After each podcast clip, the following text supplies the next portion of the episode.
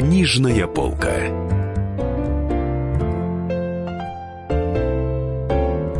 Дорогие друзья, Денис Корсаков, Дарья Завгородняя. А в гостях у нас Владимир Галедин.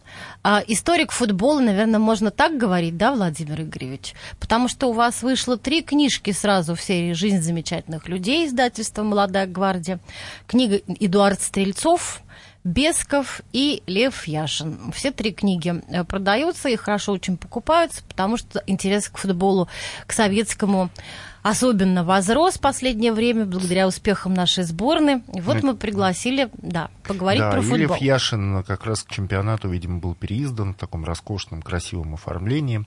Вот. Ну и говорить мы, скорее всего, будем действительно о Яшине, как о самом легендарном из всей этой легендарной компании. Константин Бесков, Эдуард Стрельцов и Лев Яшин. А, вот а, Давайте поговорим, наверное, для начала про его детство. Откуда берутся такие голкиперы замечательные? Как все начинается? Да, здравствуйте. А, э, ну, во-первых, Яшин э, москвич, и тогда Москва была иной. То есть, если сегодня пустыри э, ушли в прошлое, то тогда было много свободного места, и начинал он, это, конечно, дворовый футбол – причем он играл э, не всегда вратарем, он играл э, в поле, так сказать. Там буквально можно было выйти из дома, и ты сразу же, как он говорил, сам вспоминал, сразу попадал, считай, на футбольное поле. Тогда это 30-е годы, соответственно. Да, да. Он родился в 29-м да, году. Да, 29-й год, да, это Богородская, но тогда это уже, в общем, Москва была уже, можно, ну, Москва и была. А, и там было все э, достаточно просто, то есть э, у него есть воспоминания достаточно э, красноречивые, то есть можно было просто выйти с мечом и якобы ни на кого не обращая внимания, им постукивать, и народ сам приходил. Дома эти сохранились, кстати сказать, вот э, не, не снесли к тому времени, пока когда я писал Яшина, дома были еще были еще эти дома. А как выглядел дом, в котором родился Лев Яшин? Он очень сложный дом, он вот я о нем тоже писал, он, э, в общем-то, вроде бы обычный, такая пятиэтажка, там рядом коробки такие стоят, 4-5 этажей, типичные, но он как-то очень несколько раз надстраивался, пристраивался, что-то перестраивался, я пытался даже как-то свести это и к личности Льва Ивановича, потому что он человек был необычайно творческий, если говорить о вратарском искусстве. То есть он пытался, он же его уже справедливо называет новатором футбольным, потому что он очень э, много играл в поле, он выходил из ворот э, достаточно далеко, по тем временам, тем временам, мы сейчас уточним, это будет, соответственно, 50 53-54 год. Это период его расцвета, и, вернее, ученичества, наверное, так скажем. Ученичество у него было сложное. Он в 50-м появляется, и потом он исчезает, потому что он неудачно сыграл. Э, как бывает обычно у человека дебют, и после дебюта человек закрепляется так или иначе в основе. У Яшина так не получилось. Вроде бы как дебют, и после этого его вот самый, может быть, первый страшный момент, как для спортсмена – его на два с половиной года, там три, в общем, можно считать, отправляют в дубль. То есть очень многие люди, я бы сказал, большинство людей футбольных в таких случаях ломаются. То есть, ну, не получилось и не получилось. То есть человек молодой, он в расцвете, да, и вместо этого он сидит на скамейке запасных два года. Да, больше, больше, лет. больше, да. Там можно 3, 53-м он вернется. Э, то есть э, он ездит на таком стареньком автобусе, они с дублерами, Э, и, вроде, и вот таких случаев бывает, пока ты едешь с дублерами, тебе не дали шанс, это одно. А когда тебе дали шанс, и ты опять едешь с дублерами, это совсем другое. Понимаете? И, э, конечно, э, это было очень тяжело все это вынести, перенести. Извините, а что случилось? Он пропустил какой-то важный мяч? Да, у него неудачные были, были игры, там и был, был, был, была игра, где он пропустил от вратарь, ударил он, соответственно, но это было на юге, это Гагра, там на юге был матч, курьезный гол, когда он пропустил от чужого вратаря. Там ветер, он не рассчитал, и, э, а ветер, порыв ветра, как песня «Ветер с моря дул». Вот такая, да. Ну, вот вообще-то это, это чудесная ситуация, когда вратарь да. подает мяч, и вот он летит да. через все поле. Да. И на... еще ветер его подгоняет, да, это же да. чудо само по ну, себе, чудо, и он влетает ну, в чудо-то чудо, ну, яшин каково было. Потом над ним издевались довольно долго, что, дескать, это такой единственный случай. Случай не единственный, потом был в интернете случай, где э, показали уже современный момент, уже из матча, э, по-моему, английского чемпионата, где все это было. Но для него это было тяжело. Но это бы не тот был матч. Еще был со Спартаком был матч э, малоудачный. И его, э, в общем, убирают из основы, и э, он попадает, я еще раз говорю, вот в дубль. И вот сколько надо было сил, чтобы вот суметь все, все это выдержать, все это вынести. Друзья, давайте сейчас послушаем фрагменты из э, книги, которую мы обсуждаем, потом вернемся. Извиняюсь, вот мне бьют головой я касаюсь, подают угловой. Бьет десятый. Дело в том, что своим сухим листом размочить он может счет нулевой. Фрагмент из книги Владимира Галедина «Лев Яшин». В июне 1941-го 11-летний Лева был отправлен к родственниками под Подольск и собирался отдохнуть со вкусом и по полной программе. Походы за грибами, купание в речке, футбол с местными, ну и любимая на всю жизнь рыбалка. Не вышло. Война. Пришлось вернуться с Александрой Петровной в Москву. Потом будет мини-эвакуация под Воскресенск, куда вывезли всю школу, спасая детей от бомбежек. Яшин очень интересно описывает настроение сверстников в первые дни войны. Пока еще они оставались с детьми. Мы еще, конечно, не понимали, да и не могли понимать смысла этого слова «война». Мы, правда, с малых лет слышали его, и ежедневно стократ повторяли сами, начиная нашу очередную детскую игру. И теперь еще по инерции продолжали относиться к войне как к игре. У них во дворе была еще одна забава казаки-разбойники. Сидя в еще не снесенных тогда сараях, ребята разрабатывали военные планы, имея противником розовощеких обитателей соседнего дома, которые в таком же сарае готовились к контратаке. Но все это было понарошку, а тут появилась возможность наблюдать войну настоящую, в самом делешную. Поразительно, как скоро, всего через несколько месяцев, изменится его представление о грядущей беде. В октябре отцовский завод с семьями рабочих эвакуировали под Ульяновск. Точнее сказать нельзя, никакого адреса не существовало, ибо и помещения это не было. Оборудование разгружали в голой степи. Этот день, пишет вратарь в книге «Счастье трудных побед», я могу с полным основанием считать последним днем своего детства. Тогда было очень много состязаний. Вот э, как ни говори там про советское время, но очень много было соревнований. То есть играли же, было первенство Москвы, играли заводы между собой. То есть много состязаний было, и в них можно было выделиться. Потом, э, те же самые дворы. Ну, насчет того, что ну, там Чернышов, прочее, все там не так все однозначно, что вот прям он точно его нашел. Но тренеры ходили по дворам, это сто процентов. Ходили по дворам и смотрели, благо было на что смотреть, а, на наиболее способных ребят. Тем более, что во дворе, ну, я в какой-то степени это застал еще, даже пустыри застал. Э, во дворе играли очень честно. То есть двор терпеть не мог, во-первых, грубости, во-вторых, симуляции, и в-третьих, злоупотребление индивидуальной, так сказать, игрой ну, тебе обязательно выскажут по этому поводу в мягкой форме. То есть вы, прошу прощения, вы пишете в книжке, что если там в одной команде только сильные, в другой только... Надо как-то разбиваться, это чтобы, нечестно, чтобы, да. Да, чтобы да. в обеих командах были и сильные игроки, и слабые, чтобы это вот все уравновешивалось. Иначе играть просто Двор, двор, да. Двор знал прекрасно, свой рейтинг всегда был. Двор прекрасно знал, кто сильнее, кто слабее, поэтому э, делили. Причем там еще один момент, может быть, я об этом там не написал, э, это то, что старшие и младшие. Можно было играть со старшими. А, но тогда, если так уж, то тогда должно быть несколько младших и меньше старших. Или тогда старших надо делить. Старший туда, туда-сюда, туда-сюда. Потому что разница в возрасте даже в один-два года – это много. Друзья, мы сейчас прервемся на рекламу и на новости. У нас в гостях Владимир э, Галедин, историк футбола, автор э, биографии Эдуарда Стрельцова, Константина Бескова и Льва Яшина.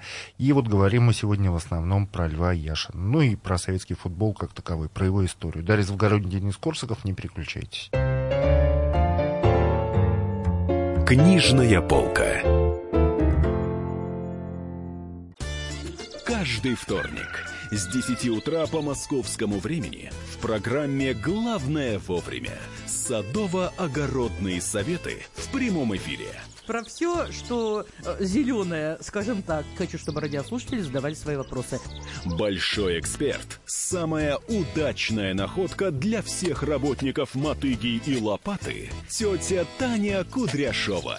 И дети меня зовут мать всего зеленого. Вот такая петрушка на радио «Комсомольская правда». Слушайте и звоните по вторникам с 10 утра по московскому времени.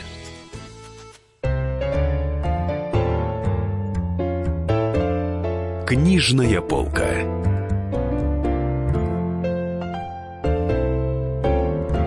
Дорогие друзья, Денис Корсаков, Дарья Завгородня. В гостях у нас Владимир Галедин, а, человек, который знает очень хорошо историю советского футбола, историю футбола вообще, разбирается в нем замечательно. Вышло три книги прямо в издательстве «Молодая гвардия» про Эдуарда Стрельцова, Константина, Константина Бескова. Бескова и Льва Яшина. Вот мы эти все книги замечательные обсуждаем. В основном, конечно, Льва Яшина. А сейчас мы послушаем отрывок из этой прекрасной книги. После вернемся в эфир. Фрагмент из книги Владимира Галедина «Лев Яшин». В 30-е играли не только в футбол и русский хоккей, но и в лапту. Эта старинная русская забава сейчас почти вытеснена родственным ей бейсболом, что не очень радует. Но самым элитным видом спорта считались прыжки с трамплина. Откуда трамплин? А сарай на что? С них зимой и сигали на лыжах. Девочки или кто помельче использовали и санки. Высота небольшая, опасности для жизни нет. Убиться, правда, можно. Падали, ушибались, вспоминает Яшин. Набивали огромные синячища, но зато учились крепко держаться на ногах, не бояться высоты, владеть своим телом. Нетрудно понять, как выработанная таким образом координация движений в дальнейшем помогла Льву Ивановичу. В сущности, он и его товарищи не знали понятия общефизическая подготовка. Это было для них чем-то неотъемлемым, естественным. Стоит добавить и дух коллективизма, нетерпимость к подлости, вранью, трусости и, как неудивительно для ребят из простых семей, зрелое стремление к самоорганизации. Например, в школе проводилось целых два чемпионата по футболу для младших и старших классов. При этом соревновались как ранней осенью, так и поздней весной.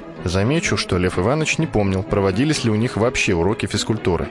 А значит, осенние и весенние первенства дети организовывали сами. Все это ушло безвозвратно в 70-е. Яша, напомнится, огорчал массовый травматизм игроков высшей лиги. И причину он искал именно в уничтожении московских дворов и всего, что с ними было связано. Они мало бегали, прыгали, дрались, играли в футбол, катались на коньках, взбирались на деревья в детстве.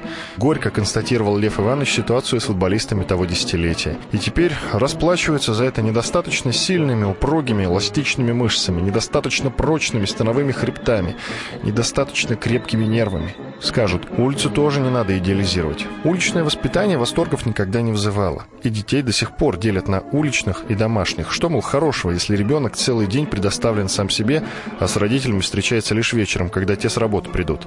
Доля истины тут есть. Яшин не скрывал. Пришел из школы, бросил портфель в угол, наскоро перекусил и рванул во двор. Как-то не прослеживается здесь такой компонент, как тщательное выполнение домашних заданий. Несомненно, был бы кто-то из родителей все время дома, мальчик больше бы времени проводил за книжками и тетрадками. Однако родители такого позволить себе не могли. К тому же мама, к несчастью, скончалась в 1935 году, то есть еще до поступления Левы в первый класс. Сейчас снимается большой художественный фильм про Яшина.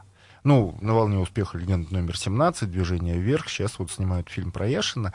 А, играть его там будет актер Александр Петров, такой популярный молодой человек, который ростом ниже, ниже, насколько я понимаю, чем 186 сантиметров Яшин. Яшин-то воспринимался как гигант в свое время. Как вы относитесь, э, что вы думаете об этом проекте? Ну, я сталкивался с, с несколькими, прямо скажем, проектами. Даже у меня вызывал к себе человек, у которого был готовый сценарий уже.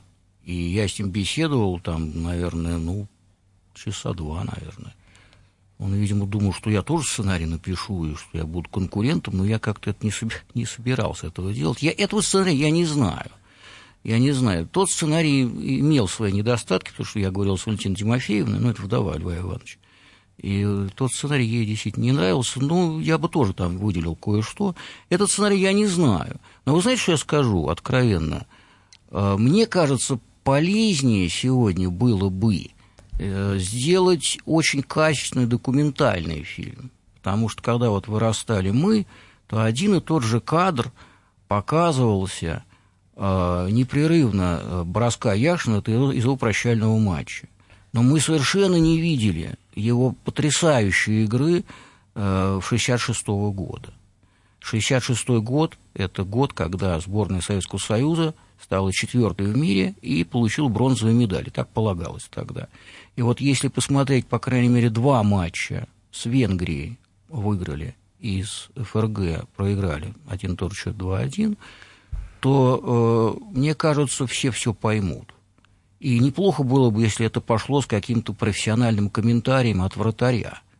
Потому что э, там не только мастерство, но и там феноменальное бесстрашие, конечно. Когда он летит на ногу того же Зиелера, который станет его другом позднее, и, э, да, собственно, тогда и станет уже другом после этого матча. Э, и э, он, он-то летит лицом, а, а Ейлер бьет ногой. То есть это же можно попасть по лицу, по голове. И так Маслаченко-то попали. Страшно же, жутко. И Яшин прекрасно знал. И Яшин видел Маслаченко, которого, который спускался по трапу самолета вот, совершенно жутким разбитым лицом. Он все это знает и он бросается. Но народ, молодежь этих кадров не знает, совсем не знает. То есть, э, вот, вот это, мне кажется, это было бы важ, важнее. Ну, а так, конечно, почему бы и нет, если они сняли фильм, имеет успех. Ну, а Легенда 17 имеет, и успех, да, часто показывают. Ну, и такие спортивные фильмы, они все-таки патриотический дух, мне кажется, воспитывают. Тоже худо-то в них нету. Да. А, а, вот мне интересно, а, вы в книге пишете о том, что в юности была у Льва Яшина депрессия. Такое, в общем, ну, несочетаемое слово с такой масштабной и героической фигурой, монументальной реальное. Он даже ушел из дома. Вот что это такое было? Что с ним произошло? Почему вдруг стало ну, плохо? Ну, дело в том, что э, там умирает мама, э, будет мачеха. С мачехой, как выяснилось, отношения до конца все-таки они не, э, ну не то что не сложились, но были непростыми. А ему там было что-то 17-18? Да, и да, отец женился, но я там написал, собственно, я написал, что там он пришел полубосой, с трамвая там он прыгал. катался на трамвае, но хулиганил это, там. Ну, он не особо, не, не такие уж они хулиганы были, по совести сказать. Я, мне кажется, это, они не были шпаной. А, вот. Даже он тогда еще, и, собственно, он, он не курил тогда, это вот он в войну закурил. -то а ничего этого не было. Ну, казаки-разбойники у них там, господи. Но катался на трамвае, это было. зайцем потерял да. валенок, вернулся да, вернул домой по, в одном валенке. Да, да, и отец тогда подумал, что нужна хозяйка в доме, да. Но я там же написал, что мужчина женится не только из-за этого. Потому что был сын Боря еще, э, вот брат его, вот от мачехи уже. Отношения как-то не, не все складывалось, и э, действительно это было... Он об этом неожиданно рассказал вот сам, Э, Евгению Рубину была книга «Записки вратаря», маленькая такая брошюрка была, библиотека «Огонек». Я тоже, когда прочитал, просто поразился, думаю, у него-то зачем, с какой стати. Э, ну, случается, все это бывает.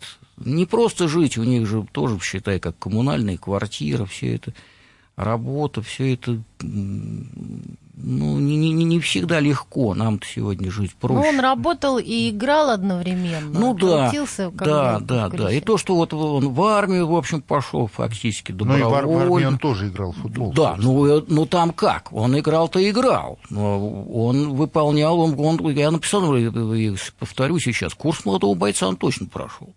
То есть есть, есть люди, которые просто приезжают Э, якобы в армию, я просто играет за профессиональный клуб, такого не было изначально. Он, он, он играть, их вывозили поиграть. Из казарм А, да, а потом вывозили, назад. А потом назад. А потом назад он все выполнял. То он дневальный там какой-то, дежурный там какой-то, полы мыть боевая подготовка, строевая подготовка, все это было. Но он, он прошел армию, да. нормально отслужил совершенно. Здесь ничего такого Э, более, современ, более современного нету, что не всегда как-то кого-то привлекал. А вот скажите, мы говорили о том, как неудачно начиналась его карьера, как он там э, больше двух лет просидел на скамейке запасных э, и все такое. В какой момент все-таки все это переломилось, и он стал действительно вот восходящей звездой, а потом уже и суперзвездой? Ну, 53-й, я не знаю, вот я смотрел внимательно очень э, советский спорт, тогда единственная спортивная газета была – 54 год я просмотрел, э, ну, там практически нет отрицательных мнений по его игре. То есть ну, в одном моменте, потом я еще раз уже пересматривал, уже когда писал о Стрельцове, в одном моменте есть там, что ошиблись, там вся защита там сыграла, неважно. Ну, то есть он тоже имеется в виду. А так, э, вот 54-й был, наверное, вообще, может быть, чуть не лучший у него год был. Понятие непробиваемости. То есть опыт пришел, зрелость пришла, и потом он всегда, всегда работал, э, ну вот банальные слова, работал над собой. То есть он смотрел за другими вратарями, он изучал Э, манеру до последнего момента игры И на сборах селили с более опытным Ну, игроком. с Хомичем, да, с Хомичем, естественно, были прекрасные отношения у них, э, они остались да, и до, до смерти Алексея Хомича. Хотя Хомич вратарь совсем другой, потому что он просто ниже ростом. Это был второй вратарь. Это да. был первый вратарь изначально. А, да. Хомич был звезда, его, у него прозвище «Тигр». Поэтому очень много шуток было насчет «Тигра» и «Льва». Угу. То есть, в общем, острить любили очень журналисты. Друзья, мы сейчас продолжим. У нас в гостях Владимир Галедин, автор э, книг про советских футболистов, вышедших в серии ЖЗЛ, Эдуард Стрельцов, Константин Бесков и герой нашей сегодняшней передачи, главный, это Лев Яшин. Книжная полка. Слушайте в нашем эфире совместный проект «Радио Комсомольская правда» и телеканала «Спас». Деятели культуры и искусства, ученые и политики в откровенном разговоре с Владимиром Легойдой. О вере, жизни и любви беседуем по пятницам с 6 вечера по московскому времени. Книжная полка.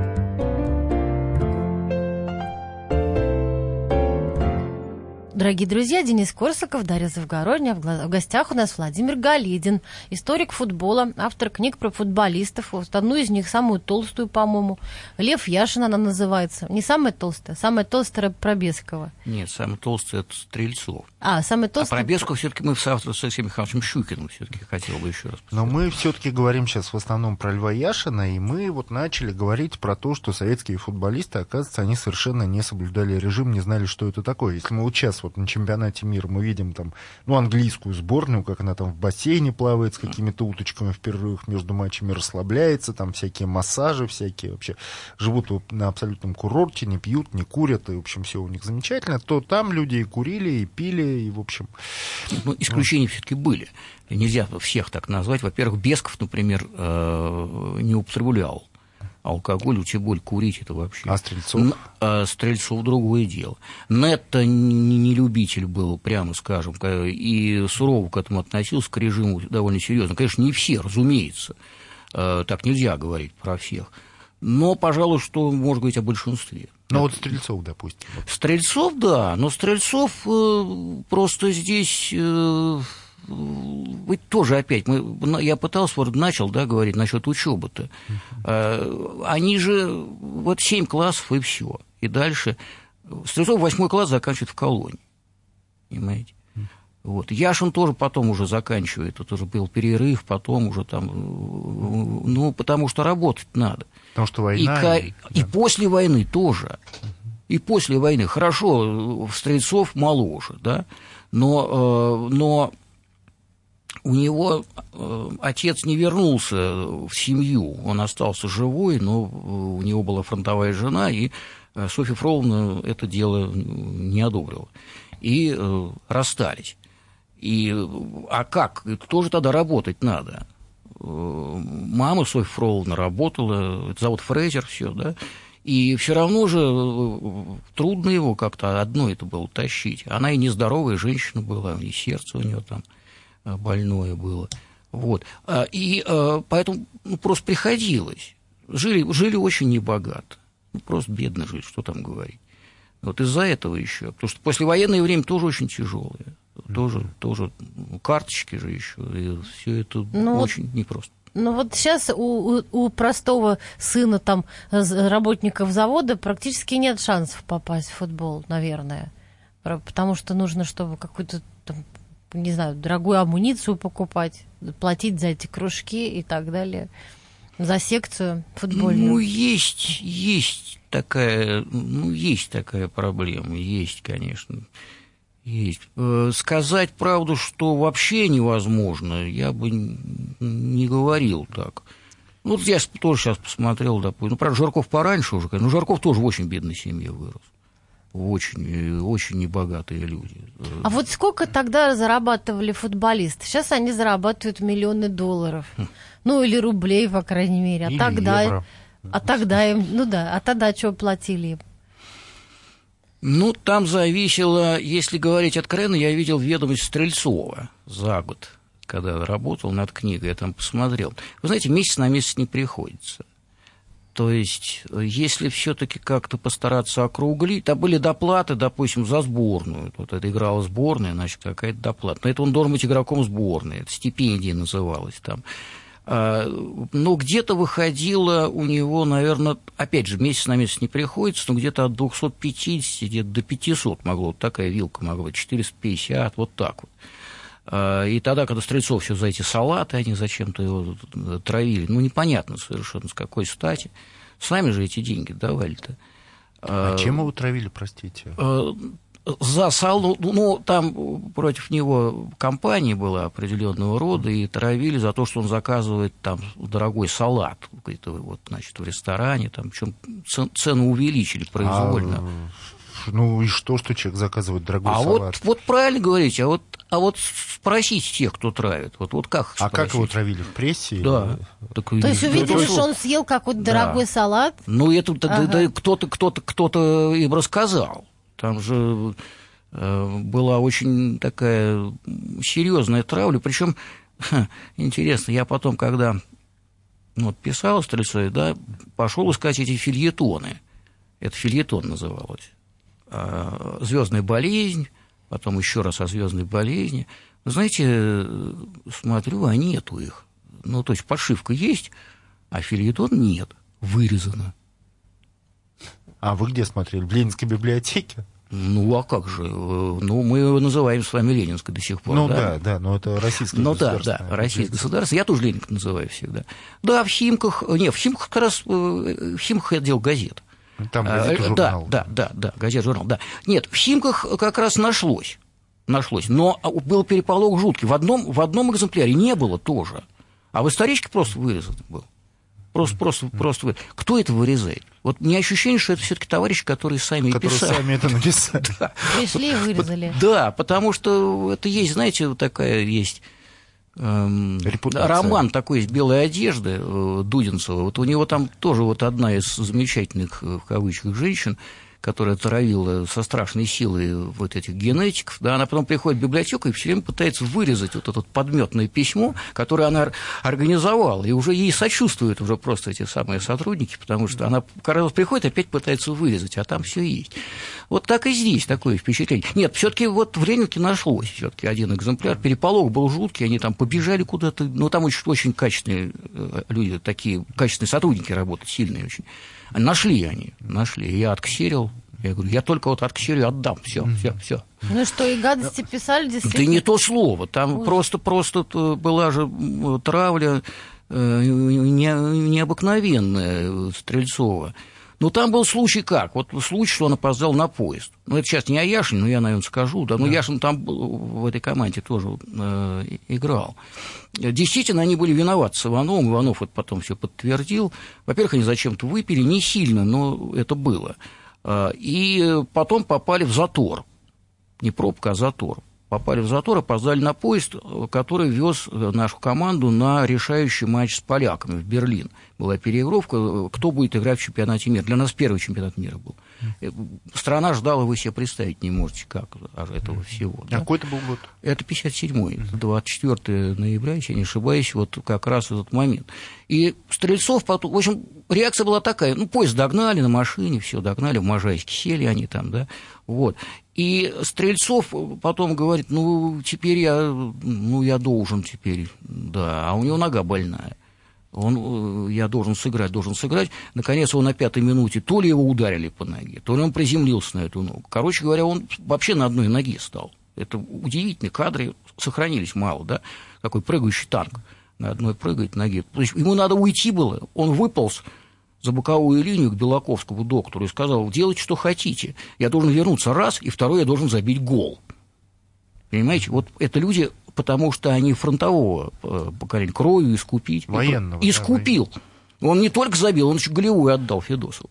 С больной ногой. Да на одной ноге практически. Вообще. Практически на одной ноге. И об этом никто, никто э, не, особо не писал. Но про то, что он опоздал а, на поезд. А, про то, что опоздал на поезд, написали, Нариньянин написал, да, что на поезд опоздал, это вот все это и с Ивановым вместе, да, но он же знал прекрасно, что, что, что Штрецов э, искупил эту, эту свою вину, он виноват, он, он, он не спорил с этим, э, и он совершил подвиг, и он вывел фактически нашу команду на чемпионат мира 1958 года. А если бы не было этого? А если говорить о Яшине, о Львешине, угу. то ну, помните эту историю, по-моему, был матч с Чили, да, и угу. там, который не транслировался у нас по телевизору, но транслировался по радио, там прозвучала фраза «Лев пустил бабочку», из-за которой решили все, что из-за Яшина мы проиграли. Ну, вот я видел так. эти голы, да. да. 62 год интересен тем, что есть чехословацкий фильм. Чехословаки стали серебряными призерами чемпионата мира и сняли большой фильм. Поэтому там и наши есть. Там и Горинч есть, и наши есть. Но вот из-за этой фразы Лев пустил бабочку, на Яшина, Яшина самого начали чуть Стри... травить. Да не то просто, слово. Просто да обычные Да не люди, то слово. С 35 метров якобы. Ну, во-первых, не 35, где-то 25. Во-вторых, э, там было два гола пропущенных. Первый гол от Санчеса был пропущен в ближний угол, в ближнюю девятку со штрафного. Вроде как Яшин сам сказал, что удар больно хорош. И действительно, вот ударь так еще раз сто, один раз попадешь. Очень, очень хороший удар, но это просто бывает. Девятка, правда, ближняя была, в общем, фактически, вроде как его зона ответственности, но я бы не стал его за это винить. А вот второй гол, там, ну, там коллективная просто ошибка была, потому что несколько махнули рукой, Иванов мяч потерял, за, за своим не побежал, Масленкин не вышел на чилийца, передача, удар. Да, хороший, виноват во всем Яшин. Хороший удар, хороший. Если бы Яшин выручил, был бы сейф, он был бы красавец. Можно сказать, что он не выручил, но это не бабочка. И за это, да, его не просто травили, его хотели избить прямо в аэропорту, когда вернулись. Друзья, давайте сейчас послушаем фрагменты из э, книги, которую мы обсуждаем, потом вернемся. Фрагмент из книги Владимира Галедина «Лев Яшин». В «Динамо» Яшин попал, можно сказать, случайно. О его детских и юношеских пристрастиях к обществу, где сила в движении, до сих пор ничего не известно. Когда же пришлось идти в армию, то попались внутренние войска. Это и обеспечило динамовское будущее. Если бы любые иные, вероятнее всего случилась бы армейская футбольно-хоккейная карьера. С этим ясно. Вопрос в ином. Почему он из «Динамо» не ушел? Нет, не в 53-м и тем паче не позже, когда уже сформировался первоклассный состав, великолепный коллектив во главе с одним из лучших советских тренеров Михаилом Якушиным. Тут уж, конечно, от добра добра не ищут. Так ведь в 50-м, скажем прямо, и вовсе никакого добра не было. И не дубль сам по себе главный, не дряхлый автобус, штурмующий родные дороги, рискуя рассыпаться на запчасти.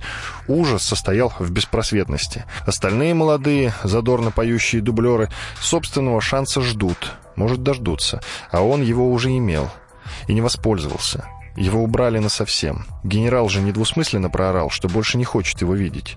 Причина для того, чтобы сменить клуб или хотя бы попробовать сделать это, налицо. И что его удержало? Хоккей? Так с ним он все одно вскоре расстался. Или уходить некуда, и никому дебютант-неудачник не нужен.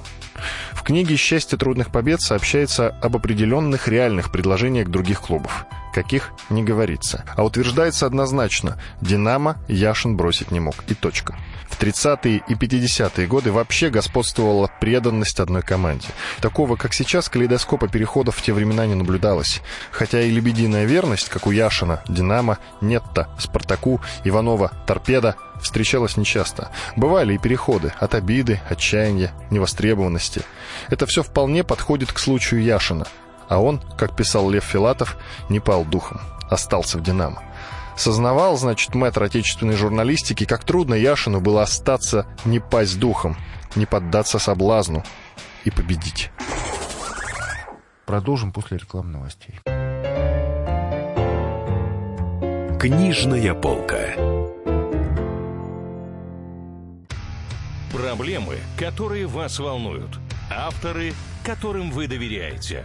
По сути дела, на радио «Комсомольская правда». Егор Холмогоров, По понедельникам с 7 вечера по московскому времени.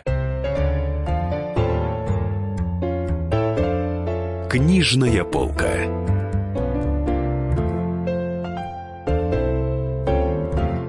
Дорогие друзья, Денис Корсаков, Дарья Завгородня. В гостях у нас Владимир Галидин. Поговорим мы про историю футбола, потому что Владимир Игоревич пишет книжки про историю футбола, про Льва Яшина написал, про Константина Бецкого, про Эдуарда Стрельцова. Очень интересный обсуждаемый случай из их творческой биографии. А мне вот с любопытством я вспомнила о том, что в тогдашние времена очень часто, ну не часто, но бывало так, что э, один игрок играл и в футбол, и в хоккей хоккей. Вот как это, почему а это Яшин еще играл в волейбол, между прочим, да. водное поло. Вот. Яшин играл э, в хоккей, причем разный. Он играл в хоккей с шайбой, тоже вратарем. И, кстати, выбирал между хоккеем с шайбой и футболом. И там, и там он мог войти в сборную. И даже, наверное, Э, Вы пишете, шансы... что в хоккее шансов больше у него было. Да, да, потому что был вторым вратарем, ну, лучше, чем Мкротчан, наверное, он был бы. Но э, он играл и в хоккей с мячом, э, причем там уже нападающим играл. Был замечательный совершенно вид э, спорта. Очень красивый, но, понимаете, он... Бесперспективный был такой. Он не тоже бесперспективный, его по телевизору просто очень трудно смотреть. Если вот когда-нибудь видели хоккей нет. с мячом, нет, там мяча не видно. И если в футболе он как раз вот виден, то там большое поле, и мяча не видно. А сам вид очень красивый, очень. И он не тоже бесперспективный, просто мало стран им занимаются. Хоккей с мячом он играл уже как нападающий. Но если брать э, волейбол и прочее, да, но тогда они все были в этом, как говорится, многостаночники. Они все, большинство, очень многие играли профессионально в хоккей с мячом э, зимой, а летом играли в футбол все остальное время. Это не было исключением. Понимаете, тогда даже, может быть, можно сказать так, не было общефизической подготовки как таковой. Она была изначально заложена, потому что это было естественно вполне. Вот при всем при том, что вроде бы они не понимали там значения, когда лечь спать, Потому что режим не только там вот пить, не пить, это не совсем ну, так. Пить, я, я Курить, да, да, нет, ложиться спать вовремя, диета, определенного рода. Сейчас вот посмотрел, э, почитал, как Криштиану Роналду тренируется, и был приятно удивлен. У него отдельные тренировки, дополнительные. Не просто, я думал, он исключительно гламурный товарищ. Нет, молодец, у него там еще там раз три в неделю свой диетолог, там специалист по сну даже у него там есть свой. Это нормально. Вот. Но, с другой стороны, они, у них вот понятия общей, общей физической подготовки не было. Mm-hmm. Это было естественно вполне. Ну и про Эшна говорят, что он просто в перерыве между таймами, он просто бегал в душевую куда-то и там курил, э, чтобы никто не видел. Ну, не, не совсем И так, более того, и коньяк могли кому-то налить в перерыве между таймами. Был такой, но это было, э, если э, говоря откровенно, это у Басков это было, они, они к нам приехали. А потом написал Николай Петрович Старостин, своей книги «Звезд большого футбола». Я помню, когда читал, у меня это была настольная книга в детстве, я был потрясен, что они подкрепились, как пишет старости, кофе с коньяком в перерыве. Думаю, как же так, спортсмены во время матча? С ума сойти. Но Потом, а, а потом обыграли во втором тайме московское «Динамо». Значит, разорвали его просто. Слушайте, ну вот, э, э, несмотря на, может быть, не очень здоровый образ жизни, все таки э, можно сказать, что Лев Яшин, он такой все таки долгожитель профессиональный в футболе. Но только профессионально, потому Это что да, да, конечно. в жизни-то он умер 61 год всего. Да, да. Ну, и уже без, без обеих ног. Да, рак, нет, одна. Одна и при этом от рака. А, одна нога, нет. Одна нога? Правая нога, да. Нет, но это самое, но, а, но рак это уже, конечно, страшно. Нет, понимаете, а, нет, он как раз в плане режима-то, Яшин, вот только курение, пожалуй, был серьезно. Нет, Янцов книги «Вкус вина» он знал. Не надо делать там человек с, с какими-то крылышками, там, естественно. Но другое дело, что какие-то загулы для него были не особенно близки, скажем так. А, но а, тренировки, вот еще что момент какой очень важный. Вот я когда у Валентины Тимофеевны был, я говорю, а, первый раз, я говорю, а правду, что вы полчаса посмотрели, жена, да, посмотрели на, на тренировку и ушли? Она говорит, нет, говорит, ну, до конца-то я ее досмотрел, говорит, конечно. Но вот больше не ходил на тренировки никогда. У Яшина была еще язва, и говорят, что он там жил, буку- играл буквально на там соде, которая, как считалось тогда, она как-то усмиряет язву. Ну, диету, я- нет, диета какая-то, диета была, да, диета была, соблю- что-то соблюдал, он действительно это был. Есть его интервью «Франц Футбол», который перепечатал футбол хоккей. Тут очень было смешно. То есть трудно было самим добраться до Яшина, но обязательно надо было из, из- Но, правда, интервью получилось мощное, конечно, и они все время это вот а об этом они было? спрашивали. Они спрашивали про вот этот вот режим, там. Он говорит, ну, нет, ну, как вот, я курю, да, говорит, ну, режим мне там нельзя, там минералка там какая-то там должна быть, вот я мне вот так, потому что нельзя. Но в это можно поверить. Кто-то говорит, это полностью ерунда. Нет, ну почему? Там же каким-то соревнованиям, да, у сбора, например, у них. Ведь на сборах только уж совсем, как бы сказать, ну, недалекие, что ли, футболисты вдруг начинают... Таких были, кстати, я уж сейчас не буду называть. А вдруг себе, себе позволяют что-то, алкоголь, например. Обычно подавляющее большинство из них, э, подавляющее тех же советских футболистов, на сборах пахали, конечно, со страшной силой. Просто жутко, страшно. И это тоже очень важно. И Яшин в том числе. Есть э, легенда про Яш. А, кстати, не в том интервью он сказал, что у него любимое блюдо это омар под майонезом. Да, да, что-то там такое было, да, что-то, да, да, это, до сих пор это, вспоминается. это да, да, нет, но он же был за границей уже, он же уже ездил, его его пускали э, совершенно свободно, он вообще-то член партии, Э, у него безупречная биография, рабочая семья, медаль за войну, ну, какие, что, какие вопросы могут быть? Вот есть э, легенда, очень известная история. э, может быть, давайте ее вспомним сейчас, как Сантьяго де Барнабеу к нему подошел, вообще подошел ко всем советским футболистам, всем им дал э, чеки. Ну, типа, вот осталось только подписать, чтобы они к нему перешли. Э, вот, и у всех там была сумма, типа, там, у кого 100 тысяч, там, у кого там еще сколько-то. И только у Яшина был чек с пустой, бе- без суммы, типа, впиши любую сумму, я на все согласен. Ну, насчет Это всем, правда или- насчет всем, правда. Насчет всем, вот это сомнительно. Насчет Яшин точно. Насчет всем Сантьяго Бернабеу всех бы не взял. Все-таки, по-моему, все-таки несколько преувеличено. А, Я просто свое мнение выскажу. Насчет Яшина, да, мог списать любую сумму, это правда. Но, понимаете, это же невозможно было сделать. У него не, не забудем про общество «Динамо» хотя бы. Правда, «Динамо» курировала милиция, а, а КГБ курировала хоккей.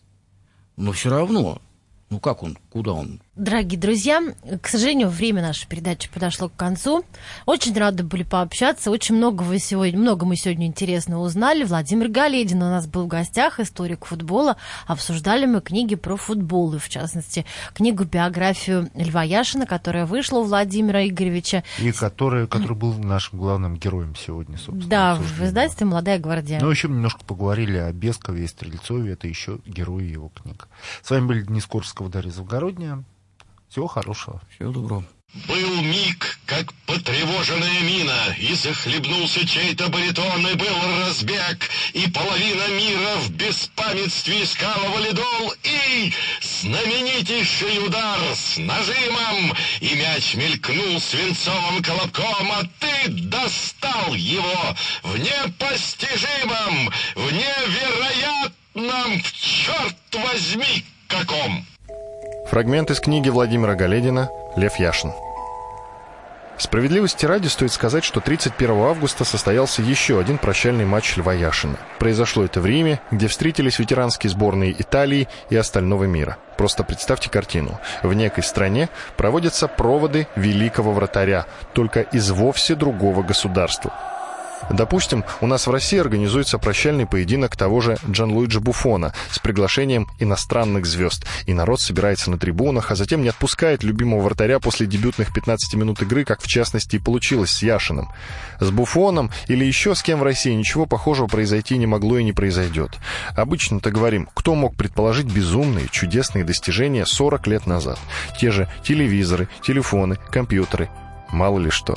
Здесь все наоборот. Смахни четыре десятка лет и встретишься с невозможным нынче чудом. Но после всех торжественных церемоний началась совсем иная жизнь. Новая. Поле он покинул навсегда.